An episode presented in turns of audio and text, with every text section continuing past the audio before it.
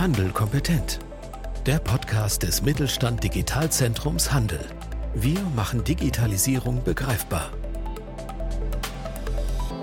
Willkommen zu einer neuen Folge von Handel kompetent. Mein Name ist Franziska Dickmann. Ich verantworte die Öffentlichkeitsarbeit des Mittelstand Digitalzentrum Handels. Heutiges Thema unseres Podcasts ist IT-Sicherheit im Onlinehandel. Fakt ist, der Onlinehandel boomt seit der Corona-Pandemie noch mehr als sowieso schon. Damit wurde IT-Sicherheit für mittelständische Unternehmen umso wichtiger.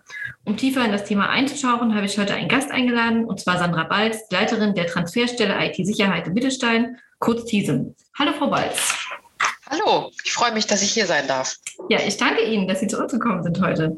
Der Name verrät es ja bereits etwas, aber erklären Sie unseren HörerInnen doch gerne noch einmal, was TISEM eigentlich macht.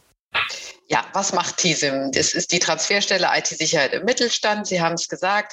Wir sorgen eigentlich dafür, alle Angebote, die es schon gibt, die KMU relevant sind, zu bündeln, sie bereitzustellen über Online-Tools, über eine Bustour, über Kooperationspartner in Industrie- und Handelskammern, in den ähm, Mittelstand Digitalkompetenzzentren und so weiter und so fort mit sehr vielen Akteuren und einfach ähm, Dinge bereitzustellen, damit den kleinen Unternehmen, wirklich den Kleinstunternehmen geholfen wird, sich bei diesem Thema fit zu machen, vielleicht auf dem Weg auch zu unterstützen, nicht nur vielleicht, sondern auf dem Weg äh, ganz genau zu unterstützen und das mit möglichst passgenauen Angeboten. Ähm, das ist so mal in ganz äh, kurzer Version, was wir machen, weil man hat festgestellt, ja, äh, es gibt schon ganz viel, nur dieser Transfer funktioniert einfach nicht. Es, ähm, wir bewegen uns sehr oft in einer Blase, wissen untereinander bei den Akteuren, und wo der Schuh drückt.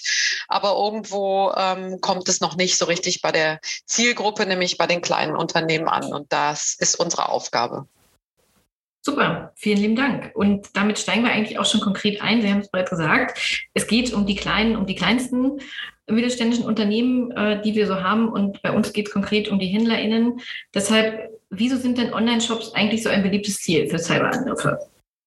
Ja, Sie haben es eingangs ja auch schon gesagt, der Onlinehandel boomt. Corona, die Corona-Pandemie hat das vor, vorangetrieben. Das ist im Grunde genommen ja bei allem Schlimmen, was passiert ist und äh, den ja, vielen Risiken und Dingen, mit denen die kleinen Unternehmen dann auch äh, betroffen waren, hat es eben ein, eine Chance auch bedeutet. Und ähm, aus der Not ist äh, das geboren, dass viele kleine Händler auch eben dann auf dieses On Online-Angebot umgestiegen sind, ganz schnell. So ein Online-Shop ist schnell aufgebaut und aber auch die, die VerbraucherInnen haben sich natürlich umgestellt. Die Geschäfte waren zu. Was, was macht man? Man äh, kauft online ein und äh, viele Menschen sind wahrscheinlich auch das erste Mal äh, zum Teil auf einen Online-Shop umgestiegen ähm, ja, und da verbergen sich natürlich Risiken, weil die Angreifer wissen das ganz genau. Die wissen, dass dort unter Umständen nicht so viel Kompetenz vor, äh, vorherrscht und äh, gehen dann in die Lücken rein. Und deswegen ist natürlich auch dieses Geschäft im Grunde genommen ähm, bei allen positiven Effekten, die wir auch insgesamt gesellschaftliche Entwicklungen und wie bewegt sich, was macht Digitalisierung, ähm, hat es eben auch dieses Risiko. Und ähm, ja, ich habe es gesagt, so, so einen Shop aufzubauen ist wahrscheinlich einfacher, aber ihn dann auch sicherer zu machen. Das gilt auch äh, insgesamt für die Industrie, die in den letzten Jahren sich, sich sicherlich an vielen Stellen auf den Weg gemacht hat. Aber auch da sehen wir immer, äh, sie sind betroffen und man kann äh, nur sich jeden Tag wieder weiter auf dem Weg begeben und aware sein, also aufmerksam. Und das gilt ganz besonders für, für HändlerInnen und die VerbraucherInnen letztlich. Stichwort Risiken. Welche, sagen wir mal, drei Top-Bedrohungen gibt es denn für HändlerInnen und gegebenenfalls auch für die Kundschaft?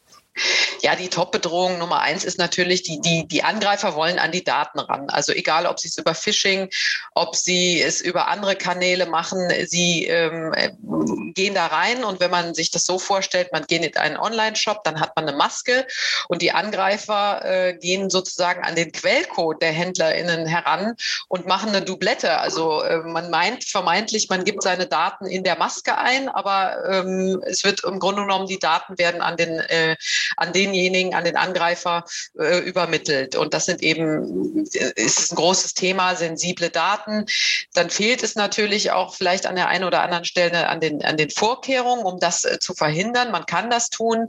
Aber ich würde sagen, ähm, ja, diese, diese, dieser Angriff konkret über diese Kanäle, die ich beschrieben habe, ähm, eine fehlende ähm, ja, Awareness vielleicht auf Seiten der NutzerInnen, aber auch bei den HändlerInnen, die es nicht äh, ganz, die machen das nicht mit Absicht, ja, sondern sie sind da vielleicht auch ein Stück weit überfordert.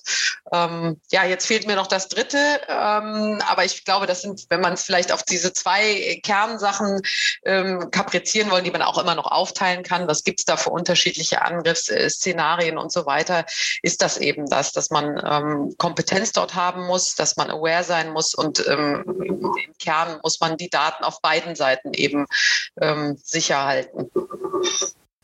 Ja, super. Vielen lieben Dank. Äh, wir sind auch mit zwei äh, Herausforderungen bzw. Bedrohungen natürlich auch schon happy. Es ist ja gut, wenn es nicht immer mehr sind und wenn sich die HändlerInnen konzentrieren können auf die wichtigsten. Ja, ähm, wenn man, wenn man nochmal so, so einen Fachbegriff äh, droppen möchte, ist es eben dieses Digital Skimming, was ich beschrieben habe, wo man eben dann an die Kreditkartendaten herankommt über verschiedene Wege. Das ist so der, das ist wirklich die, die Kern, im, wenn man auf den Handel sich beziehen möchte, ist das im Kern diese große Gefahr. Mhm. Und Online-Handel bedeutet oder Online-Shop bedeutet natürlich auch immer Online-Zahlung. Was sind denn die Herausforderungen bei den Online-Zahlungen für die HändlerInnen konkret? Ja, Sie müssen im, in, im ersten Schritt müssen Sie natürlich auf, auswählen, welche Zahlungsmethoden, welche Wege wollen Sie überhaupt bereitstellen.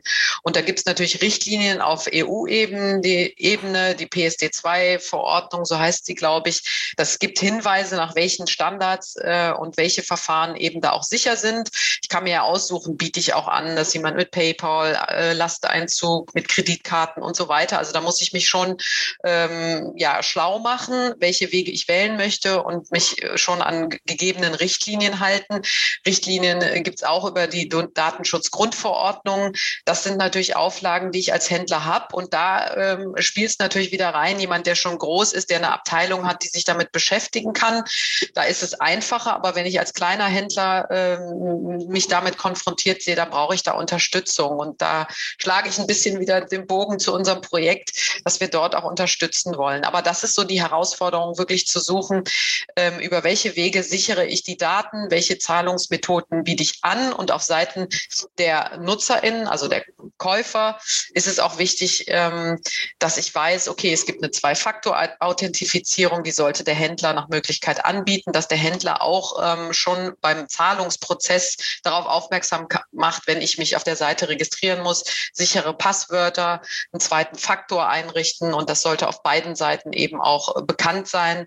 Ähm, dass, es, äh, dass man sich damit beschäftigt und auseinandersetzt. Denn am Ende ähm, betrifft es ja dann beide. Und ähm, eingangs, was ich bei diesem E-Skimming ist so, okay, der, äh, ich habe gekauft, der Händler liefert und ich bekomme unter Umständen gar nicht mit, dass dazwischen sich jemand da, äh, eingeschaltet hat. Und dann ist es auch ganz wichtig, wenn ich es feststelle, ähm, dass da irgendwas äh, nicht richtig ist, dass ich dann auch das zur Anzeige bringe, auch auf beiden Seiten, sowohl bei den VerbraucherInnen als auch bei den HändlerInnen.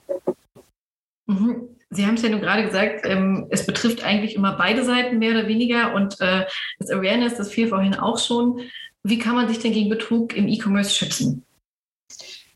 Also ähm, die, die Dinge, die ich beschrieben habe, dass ich gucke, äh, die PSD2-Verordnung, dass ich schaue, welche Zahlungsmethoden wende ich an, dass ich anbiete ähm, Zwei-Faktor-Identifizierung, dass ich möglichst wenig Daten auch auf Seiten der HändlerInnen einsammle, dann bin ich schon mal etwas sicherer, nur wirklich das, was notwendig ist. Und dass ich dann im, im ähm, es gibt so Zertifikate, ähm, dass die Kommunikation zwischen den beiden äh, ähm, Bereichen auch sicher ist. Das sind so ähm, Zertifikate, der muss ich natürlich, die sind auch nicht teuer, die kann ich einrichten, dass eine Seite von HTTP auf HTTPS um, also das sehe ich dann auch als Nutzer, das ist eine sichere Seite und dass ich mir solche Zertifikate auch anschaffe auf Händlerinnenseite. Dann wissen beide und natürlich auch der Verbraucher muss auch wissen, dass das mir den Hinweis dazu gibt, wenn das S hinten dran ist, sage ich mal so, dann ist es sicher. ist ja auch schlau gemacht, aber viele sind sich dessen vielleicht auch noch gar nicht bewusst. Also sehr viele Menschen, glaube ich, wissen schon, ähm, dass das ein Hinweis ist, dass es eine sichere Seite ist und ja, einfach sich an diese Grundregeln halten, dann ähm, ganze, also hundertprozentige Sicherheit gibt es sowieso nie. aber da sind die wichtigsten Schlüssellöcher schon mal gestopft. Mhm. Ich denke auch, da gibt es teilweise auch immer noch einiges an Aufklärungsarbeit zu tun.